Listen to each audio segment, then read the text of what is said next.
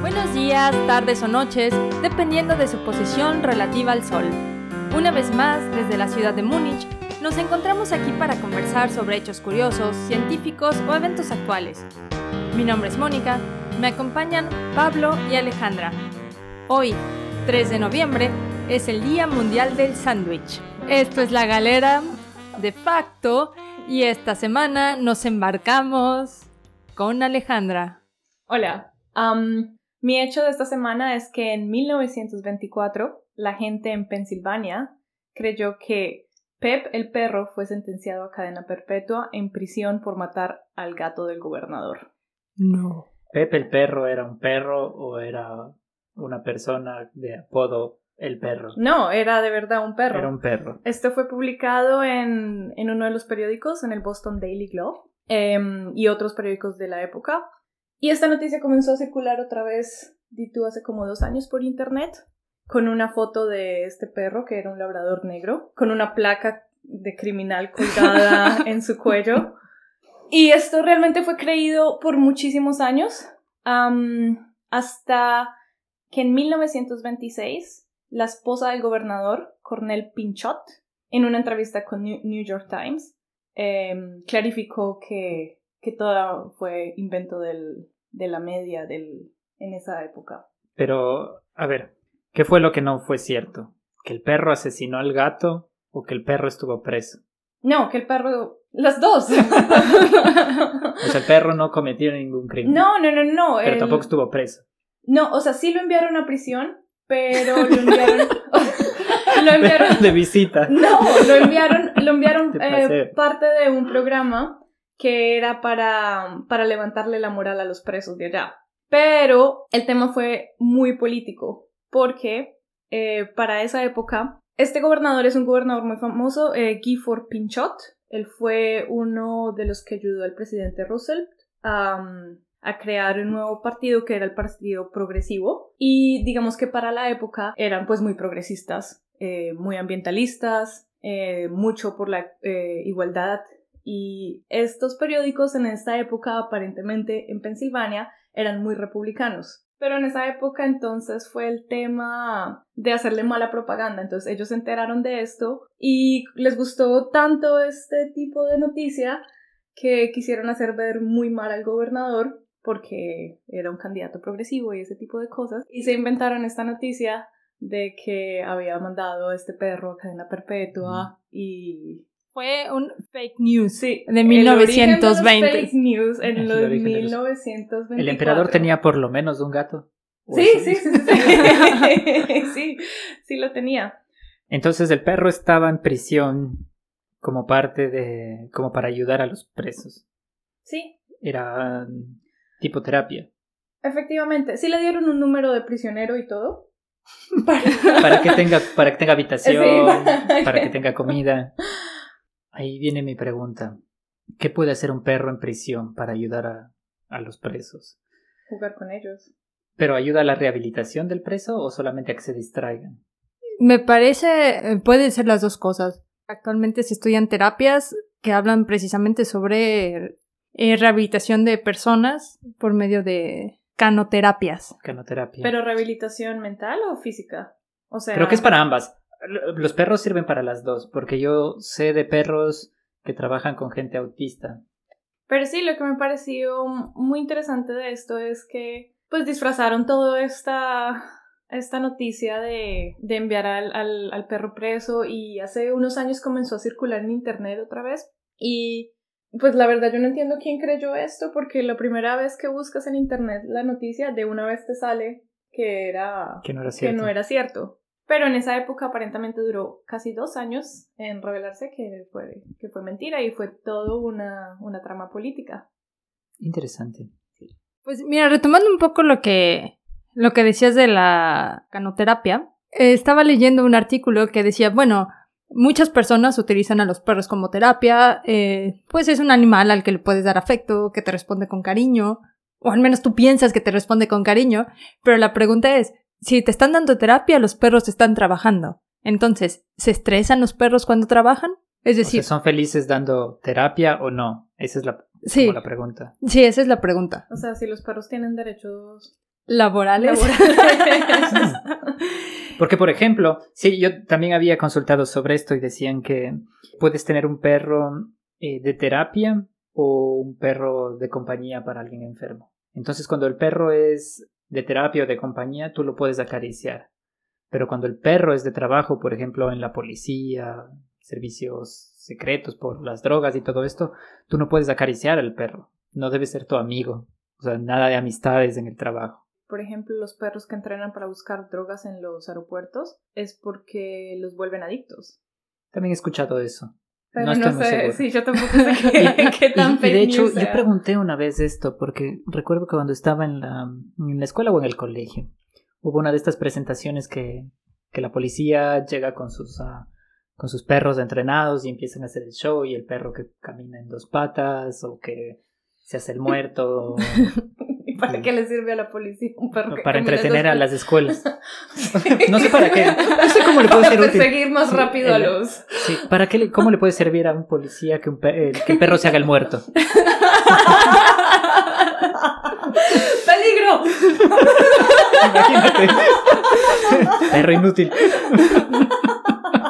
No te enseñamos nada bueno. Pero bueno, eh, sabían ir a las escuelas a presentar todo esto. Yo recuerdo que eh, mostraron cómo el perro buscaba ciertos artículos. Y pregunté a uno de ellos, ¿cómo hacen que el, que el perro busque las drogas? Porque, ¿cómo sabe él qué es lo que está buscando?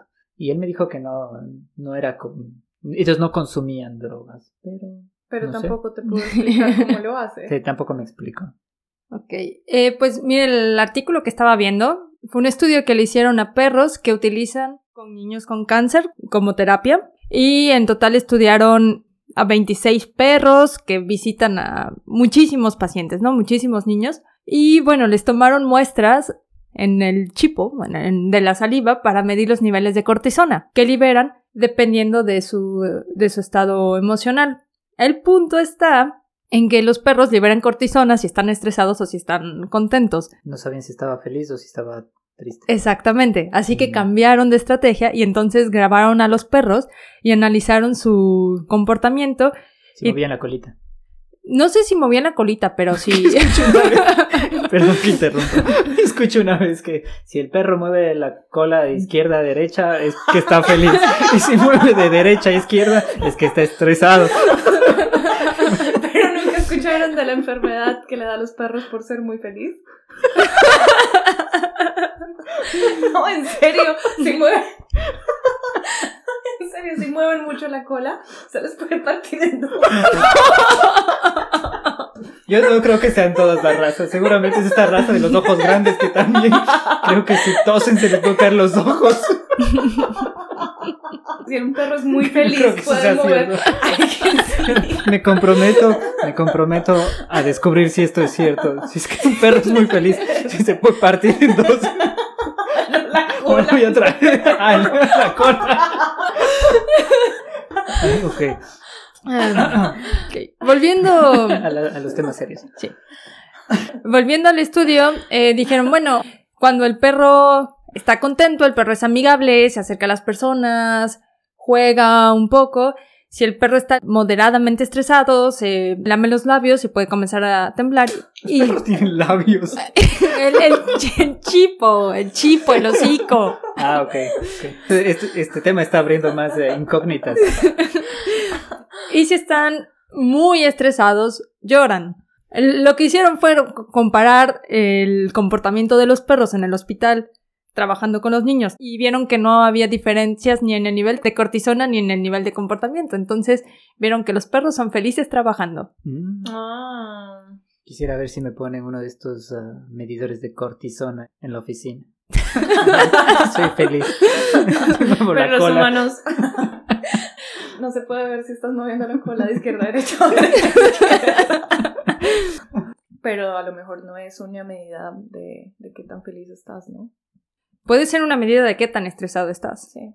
Una medida de qué tan estresado estás puede ser tu nivel de adrenalina. ¿Ah, sí? Sí. O una reducción de oxitocina. Ok. Bueno, entonces ahora cambiemos un poquito de tema y nos embarcamos con Pablo. Mi tema es sobre uno de los grandes matemáticos de la humanidad. Es eh, sobre cómo Homero Simpson resolvió el último teorema de Fermat. Les comento de qué, de qué se trata. Este sujeto, Pierre de Fermat, fue un, un jurista y matemático. Y en su tiempo libre él se dedicaba a resolver problemas matemáticos, a estudiar matemáticas. Como todo mundo. Claro, Sí, como, como cuando un no tienes nada más domingo que sin hacer. fútbol. Exacto. Claro. Domingo sin fútbol. Eh, y entonces tenía la, costumbre de escribir en el borde de las páginas donde, donde estudiaba teoremas o problemas, acertijos y este tipo de cosas. Encontraron las páginas de, de sus libros y uno de los teoremas que él tenía escrito era este, uno de los últimos y que no tuvo, no tenía solución. Y lo que decía es que no existe ningún número entero positivo mayor que 2 que satisfaga la ecuación a elevado a la n más b elevado a la n igual a c elevado a la n. Un ejemplo clásico de una igualdad eh, con enteros es eh, 9 más 16 igual a 25, que se puede reescribir como 3 al cuadrado más 4 al cuadrado igual a 5 al cuadrado. Ah, sin embargo, esto no es posible con potencias cúbicas, y eso es lo que nos dice el teorema de Fermat. ¿Está claro? Sí. Sí. Ok. Pero él solamente escribió esto en, en este pedazo de papel y nunca, nunca demostró nada. Y en matemáticas tú tienes que demostrar las cosas, es- el sujeto solo lo escribió en un lado y ahí lo dejó. Lo que él quería demostrar era que esta ecuación no tenía solución. Exactamente. O sea, y no, pero él, él no quiso demostrar nada. Él dijo que no tenía, no hay, no existe un número. no, Lo que él dijo es que él tenía la, la muestra, o sea, la prueba de Sí. que esta ecuación no tenía ninguna solución. Lo que pasa es que Fermat, él se carteaba mucho con, con Descartes, con, Ah, ya- ya ok. sabes, con Pascal, o sea, Unos casual. WhatsApps. Sí, y, Tenía un grupo en WhatsApp. y muchas veces se... del siglo XIX. 18. Sí, eh, ellos se, se carteaban eh, y decían, oye, mira, eh, está este problema, te reto a que lo resuelvas. E e incluso a partir de esas cartas fue que desarrollaron la teoría de probabilidades o que se sentaron algunas bases del cálculo que después desarrollaron este Newton y Leibniz. Y entonces, eh, bueno, Fermat, como decía Pablo, él hacía anotaciones en sus libros y luego dijo, eh, tengo una demostración maravillosa para este teorema, pero no me cabe en el margen de la hoja. Exactamente, sí. sí. ¿Alguno vieron los comentarios que él escribió en este libro? Porque eso fue uno de ellos, ¿no? La copia original de este libro fue publicada después por su hijo y tenía comentarios como, puedo demostrar esto, pero tengo que ir a alimentar al gato. puedo probar esto, pero tengo que ir a lavarme el cabello. Eso no sabía. Sí, estaba lleno, de, estaba lleno de estos comentarios. Y de hecho me parece que por eso se volvió como una mm, tradición resolver los problemas que él tenía ahí. Y se resolvieron todos. Eh, pero este no. Excepto este. Porque matemáticas, cualquier cosa que dices, tienes que demostrarlo. Y digamos, hay dos formas. La una es intentas todas las combinaciones que puedes, pero al final no estás demostrando nada porque hay un número infinito de combinaciones que puedes tener. Y la otra es la demuestras con axiomas matemáticos. Como método de inducción, por ejemplo.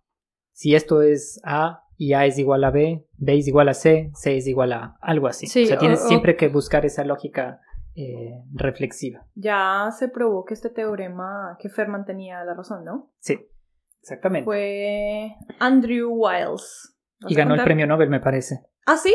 Me parece que ganó No, el pero pero no, es pero el premio, el premio Abel, que es el para matemáticos, porque cuenta la leyenda que Alfred Nobel no dejó ningún premio para matemáticas porque un matemático lo engañó con su esposa. ¡Ah, no! Sí, y por eso no hay Nobel de matemáticas. Pero tiene sentido. Sí, yo también. ¿Cómo? si una geóloga te roba el novio, entonces rechazas la geología. No. no. No. No, porque mi único amor es la geología. bueno, pero vas a contar la historia de Andrew Sí, Wiles. no, no, esa no era parte de la historia. Solo sé que, que se demostró y que el sujeto ganó un premio por demostrarlo. Y utilizó geometría, me parece, para demostrar que no había solución a Sí, esto. pero no una un- geometría avanzadísima, ¿no? Sí, em, Lo interesante de esta historia es que Andrew Wiles, él estaba obsesionado con esto de que tenía 10 años de edad. Y para demostrarlo, él solucionó fue otro teorema. Y cuando lo solucionó se dio cuenta, ah, este también me da la resolución del, del teorema de Fermat. Wow. O sea, lo resolvió resolviendo otra cosa. Exacto, exacto, exacto. Bueno, entonces, el tema es que en uno de los episodios de Los Simpsons, Homero lo resuelve. Es, si no me equivoco, el nombre del episodio era algo como el último teorema de Homero. Algo así. Y Es, él está el, en su. es el episodio en el que él quiere ser inventor. Sí, que está tratando de alcanzar A a Edison. Edison. Sí, sí. es ese. Me parece increíble este episodio porque él está en su sótano trabajando y escribiendo ecuaciones en la, en la pizarra.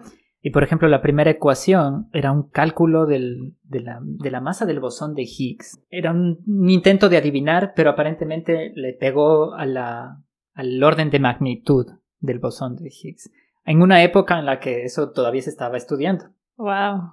La segunda ecuación es el teorema de Fermat. Y él escribe en su pizarra 3987 elevado a la 12 más 4365 elevado a la 12 igual a 4472 elevado a la 12. Entonces, si, si gustan, pueden ir a tomar una calculadora y revisar si es que Homero acertó. Y de hecho, si tú utilizas una de estas calculadoras antiguas que tienen como 8 dígitos, parece que fuera real y que dio con la solución. Pero hay un residuo, hay decimales, Sí. ¿no? Entonces no es que re- realmente lo logró, pero puede engañar a ciertas Sí. personas que, que intentan revisar rápidamente si es que es cierto o no y toman una calculadora que tienen a la mano. Sí. La tercera ecuación que tiene en su pizarra se refiere al, al destino final del universo, que es una, una ecuación que te dice que si cierto valor sobrepasa 1, el universo, el final del universo es una implosión. Entonces se ve que Homero termina de escribir la, la ecuación, de pronto hay una implosión en la casa. Desde afuera como hay una pequeña... Luego se da cuenta que no es correcto, entonces decide cambiarlo y lo cambia menor que 1. Y esto significa que el final del universo es una explosión. Entonces él termina de escribir eso y hay una explosión.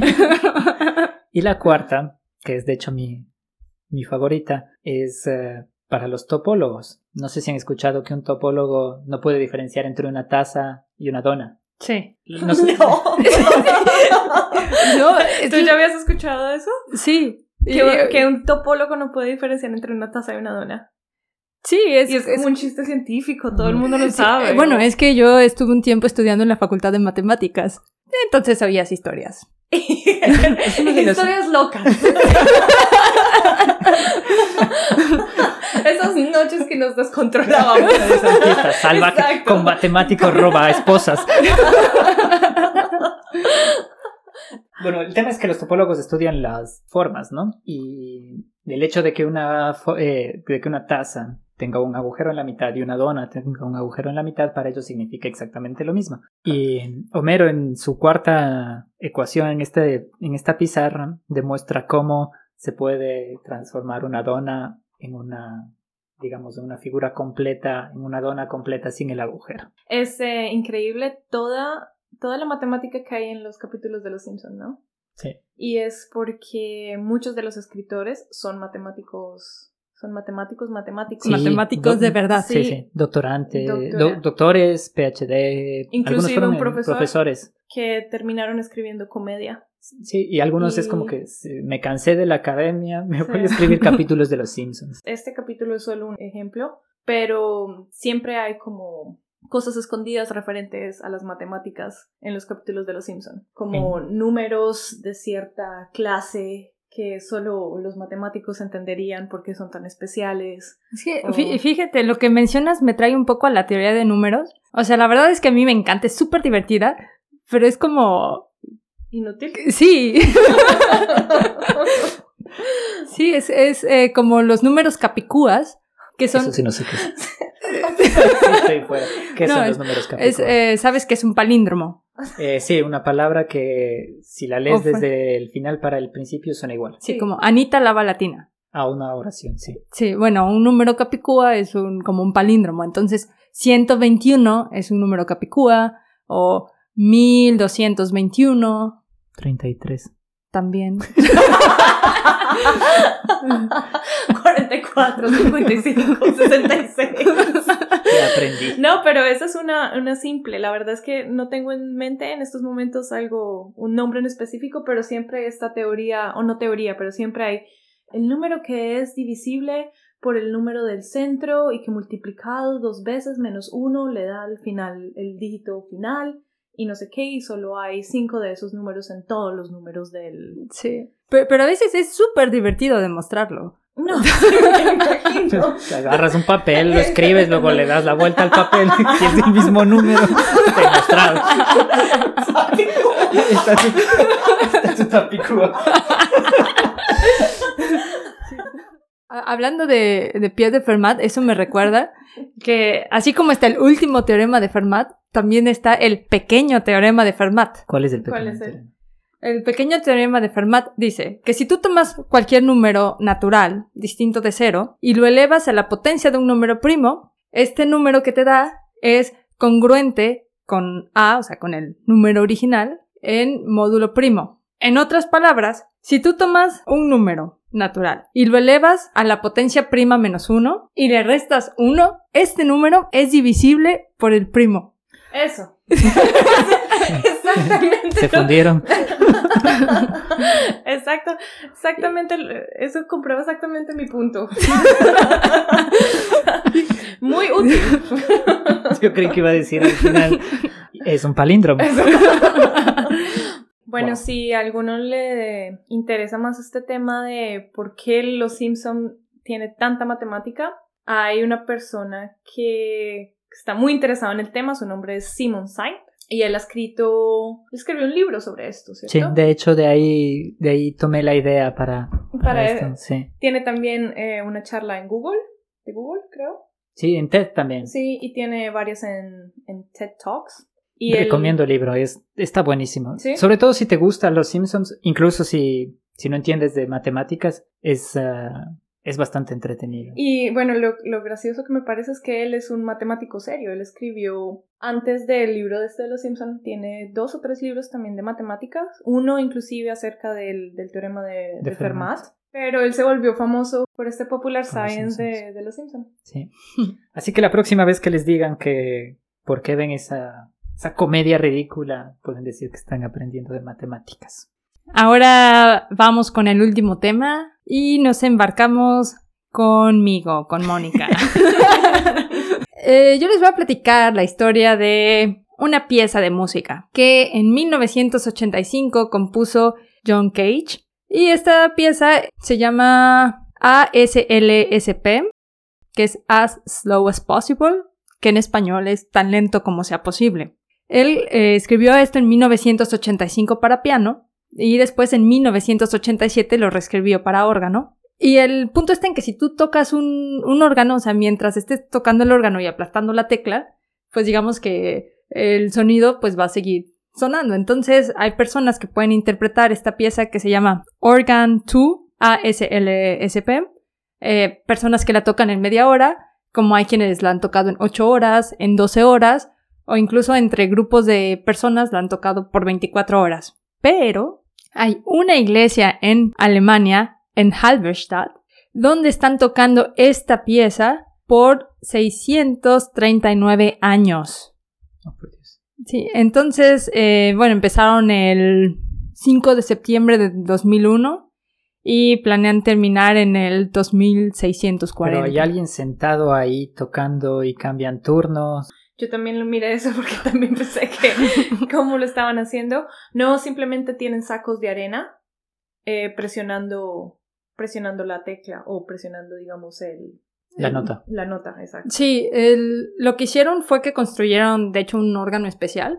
Entonces, este, este órgano tú le puedes poner las, eh, los tubos que producen, que le, que le dan el tono al sonido o la tonalidad del sonido y tienen un fuelle eléctrico que está, eh, pues, poniendo aire todo el tiempo. Entonces, este flujo constante de aire genera el sonido y las pesas son para, pues sí, o sea, para... O sea, el órgano es un instrumento de viento. Sí, Sí, sí, sí. Sí, por eso en las iglesias, si tú ves una iglesia que tiene órgano, eh, ve- ves que está compuesto por un montón de Claro, tubos. estas tuberías enormes. No, y Sí. cuando cambian la nota es un evento gigante. se llena completo con todos los... ¿Cada cuánto? Con todo y nota? COVID. Cada... eh, difiere un poco de nota a nota, pero lo que vi es más o menos puede ser cada año y medio, dos años cambian de Sí. nota. Y está El- ahí, sonando en la Sí. iglesia todo el tiempo. Sí. Incluso durante Sí. las misas. Bueno, creo que no hay, no hay, mi- no hay misas en esa iglesia. Eh, Era, de hecho, la, la iglesia un- no, es, no es la catedral, o sea, la ciudad tiene su catedral y esta iglesia un tiempo estuvo hasta abandonada y luego la estuvieron utilizando de cuartel. Ahora, el, el último cambio de nota fue el 5 de septiembre. Se fue hace poco. Sí, entonces como no podía haber tantas personas adentro de la iglesia para guardar la sana distancia, y pusieron una pantalla en las afueras de la iglesia y el público llegó y estaba todo el mundo con lo ves, los ves con mascarillas guardando su pues su distancia pero ahí fueron a, Imagínate a que, imagínense que después de 200 años a alguien se le olvide cambiar la nota. O que se equivoquen. ¿Qué pasa si se equivocan? Les toca volver a comenzar. Pero lo em, estaba mirando las primeras notas que hicieron Sí. y la primera sí fue el 5 de septiembre del 2001, pero el primer sonido es nada. un silencio Exacto. Y después lo cambiaron después de 518 días a un sonido de verdad. Pero entonces la primera parte que duró casi dos años, o sea, no sonó nada. o sea no se oía pero ya estaba corriendo Pero entonces, ¿qué, qué- que aplastaron algo o solo dijeron, bueno, aquí empezamos? No. Y hay un silencio. Porque sí Sí. lo que imagino es que en la partitura había un silencio al principio. Sí Y eso es lo que cuentan como, ok, este es el principio de nuestra canción, vamos a seguir la partitura, debemos dejar un silencio de dos años. Sí, Nos vemos aquí en dos años. Wow. Sí, y es que ellos hicieron como una, una equivalencia donde un segundo normal equivale a cinco meses. Entonces, todos los cambios que están haciendo, o sea, cada dos años, tres años, o el tiempo que sea, es con base en esta relación matemática. Porque lo que ellos buscan es tocarlo por 639 39, años. años, exacto. ¿Cuánto pero- van? Ciento. No, van en eh, 19 años. 19. Tengo tiempo para ir a escuchar, entonces. están a tiempo, están a tiempo. No se apuren. Va a pasar muchísimo antes de que puedan de que puedan terminar eso. Pero bueno, entonces digamos, eh, cuando estaban decidiendo cuánto debería durar esto, había varias propuestas. Entonces la primera fue que la obra más larga debería durar cuánto una persona realmente puede, puede durar. eh, Viva. no, no viva. Esa fue la segunda propuesta. No, cuánto una persona eh, puede tocar un instrumento sin ninguna interrupción. O sea, cuál es el límite físico humano. Y eso sería 14 horas y 56 minutos. ¿Qué instrumento, pero? Porque, por ejemplo, yo la batería no podría tocar tanto tiempo. Te tienes que mover No mucho. creo ni siquiera que puedas tocar la batería, pero... Bueno, yo, yo creo que pensaron... Yo puedo tocar la batería. ¿Sí puedes? Puedo tocar la batería, No sabía. la guitarra y un poquito de piano. Sí, no Ay, tenía ¿dónde ves? ni y canto, idea. y canto bonito. Bueno, pero digamos que el límite de una persona para estar sentada, concentrarse, no tener que ir al baño. Son muchas horas para no ir al baño. pero si es la guitarra, me la puedo ir llevando. Pero a lo mejor terminaron con este tipo de discusión, ¿no? Entonces dijeron, ok, listo, no es eh, cuánta, eh, cuánto puede durar alguien tocando un instrumento. Entonces después dijeron, ok, entonces debe corresponder al tiempo en el que vive un ser humano. Y para esa época eran 67.7 años. Tan poquito. Sí, para esa época era, esa era la expecta- expectativa de vida. De alguna manera tampoco les gustó esa idea y entonces terminaron con la idea de que qué tanto puede durar este instrumento en un estado en el que se puede tocar. Funcional. Lo que también había visto es que se basaban un poco en la historia de la de Halberstadt, porque al parecer la ahí se produjo el primer órgano con teclado del mundo. Sí, el primer, eh, Sí. el primer teclado moderno. Sí, en 1361. Y entonces dijeron, bueno, vamos a calcular que el proyecto inicia en el 2000, son 639 años, y entonces que el órgano toque otros 639 años. Como dato, esto es en la ciudad de Halberstadt, pero en la iglesia de San Bucardi. Ok. No. Yo tengo una pregunta, ya que trajiste este tema, Moni. ¿Escuchaste la canción? Sí. Wow. ¿Por, por cuánto tiempo?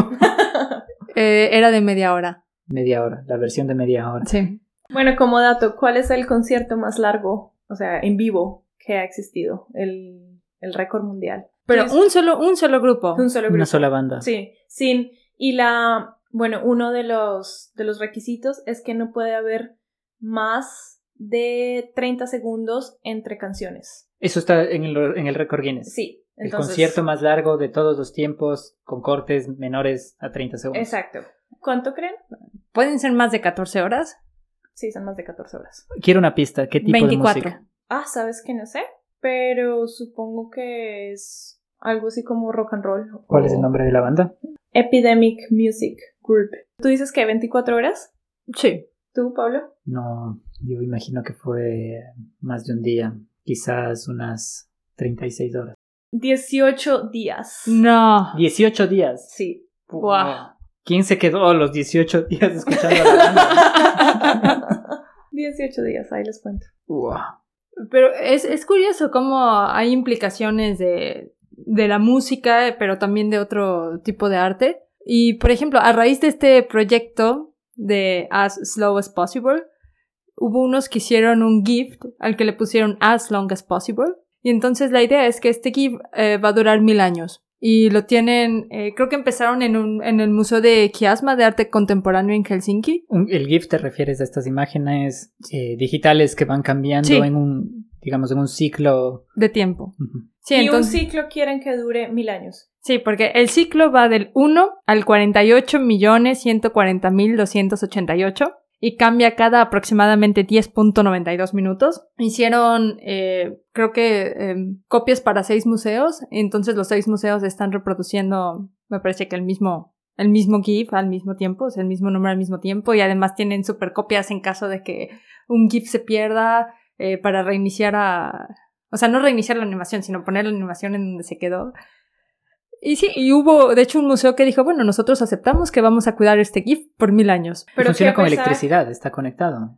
¿O es simplemente una imagen que van a ir cambiando cada... No, creo que funciona con electricidad y hay un sistema de programación y todo. Qué pesar, pero quitarlo después de los mil años, ¿no? O sea, si de verdad dura los mil O sea, años, man- yo no creo. que ya van a estar hartos y van a decir... No, yo creo cosa, que, di- que dicen, años. bueno, los próximos mil. Es como cuando tienes un cuadro en la casa. Los primeros meses es bonito, pero después ya te cansas de verlo. Sí, pero no creo que la misma persona sea la misma que esté cuidando el gift por mil, por mil años. No, tampoco porque se creo. muere. Me suena, sí, me suena improbable. Creería que no va a pasar, pero sí. Quería solamente mencionar eh, otro récord Guinness. Y también es de una, de una banda alemana, una banda de pop alemana que se llama Phrasenmeha. Tiene, ellos tienen el récord Guinness por la canción más larga lanzada comercialmente. Y dura... ¡Oh! Em, 25 minutos. No, 40. no. Más. Más. Dos, Dos horas. horas. ¿Tres horas? No. Diez horas. No, No, no, bueno. eso fue mucho. Dura 90 minutos. 90 minutos. 90 minutos y 10 segundos. Uy, pero qué aburrimiento ir a un concierto de ellos. Solo tocan una. Es una banda alemana de pop. No necesito que me digan que dura la canción 90 minutos. Ya me suena aburrido. es una canción de pop. Es una canción de pop. Por si les da curiosidad, después pueden eh, poner Jahre. Eso sí pronuncié bien, ¿cierto? Significa dos años. Y está en iTunes, Amazon y Spotify. Para todos los que quieren escuchar pop alemán. Contiene 482 ah, oraciones y 11.588 palabras.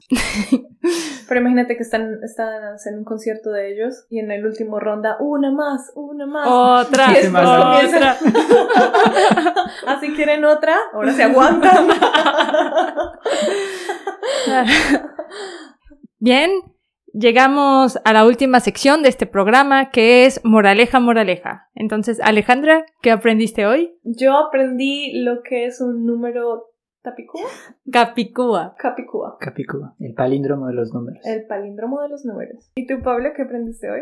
Moraleja, moraleja, los matemáticos te pueden robar tu esposa. Esa es moraleja. Moni, tu moraleja. Moraleja, moraleja, un concierto puede durar hasta 18 días. Y con esto llegamos ahora sí al final de este programa. Gracias por escucharnos en el Día del Sándwich. Cuídense y hasta la próxima.